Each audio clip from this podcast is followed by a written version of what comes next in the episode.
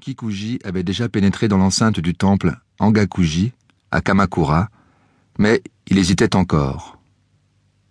Irait-il ou n'irait-il pas assister à cette réunion de thé? Et puis, n'allait-il pas arriver en retard? Si mademoiselle Kuromito Shikako, professeure en l'art de thé, ne manquait jamais de l'inviter à chaque fois qu'elle organisait ses réunions, tenues dans un pavillon du jardin du temple, il ne s'y était pourtant jamais rendu depuis la mort de son père.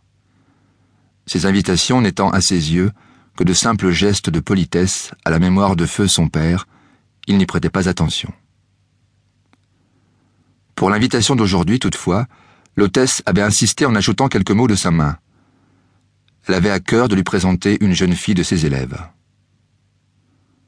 En lisant ces mots, Kikuji avait songé de nouveau aux taches qui marquait le sein de Chicago.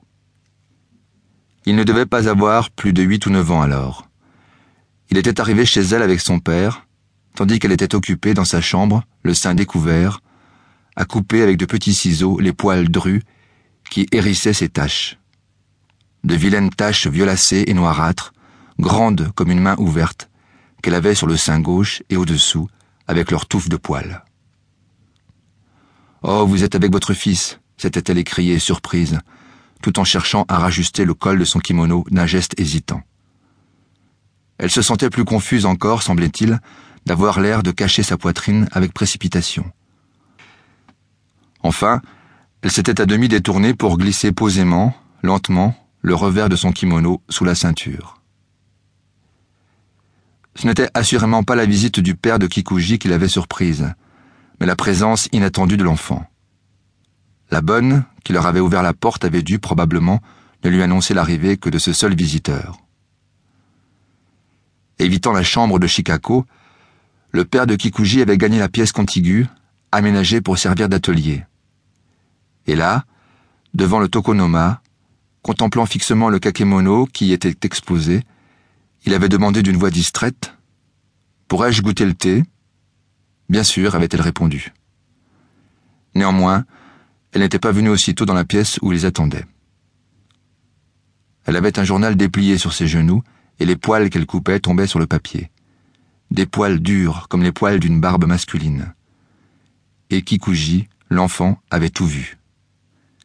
Il était midi, et pourtant des souris trottaient et dansaient à grand bruit sur le plafond. Dehors, près de la galerie, il y avait un pêcher en fleurs.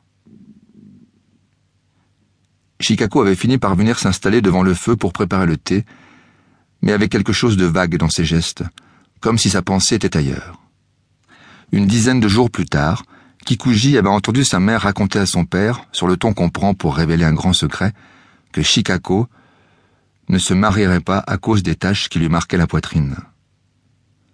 Avec candeur, la mère de Kikuji croyait que son mari n'en savait rien. Visiblement, elle se sentait émue de compassion pour Chicago, et le visage qu'elle montrait apparaissait sincèrement bouleversé.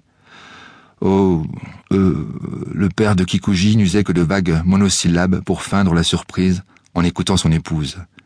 Puis, il finit par lui dire Peut-être que ce n'est pas aussi grave que cela. Pourvu que le mari soit au courant et que la chose soit réglée avant le mariage. C'est aussi ce que je lui ai dit. Mais quand même, tu comprends, ce n'est pas si facile pour une femme d'avouer qu'on a de grosses taches sur la poitrine. Je ne dis pas, mais elle n'est pas une petite fille non plus. Ce n'est malgré tout pas si commode de dire une chose pareille. Pour un homme, bien sûr, ce serait différent. Et même si le secret n'était révélé qu'après le mariage, il n'aurait qu'à en rire et tout serait oublié.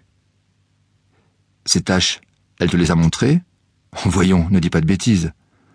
Alors elle te l'a raconté et voilà tout. Mais oui, elle est venue aujourd'hui pour la leçon de thé, et la conversation est tombée là-dessus comme cela. Nous parlions de tout et de rien, je crois qu'elle s'en est confessée tout à fait par hasard, sans préméditation aucune. Le père de Kikuji l'entendit sans rien dire. Supposons qu'elle se marie, reprit la mère.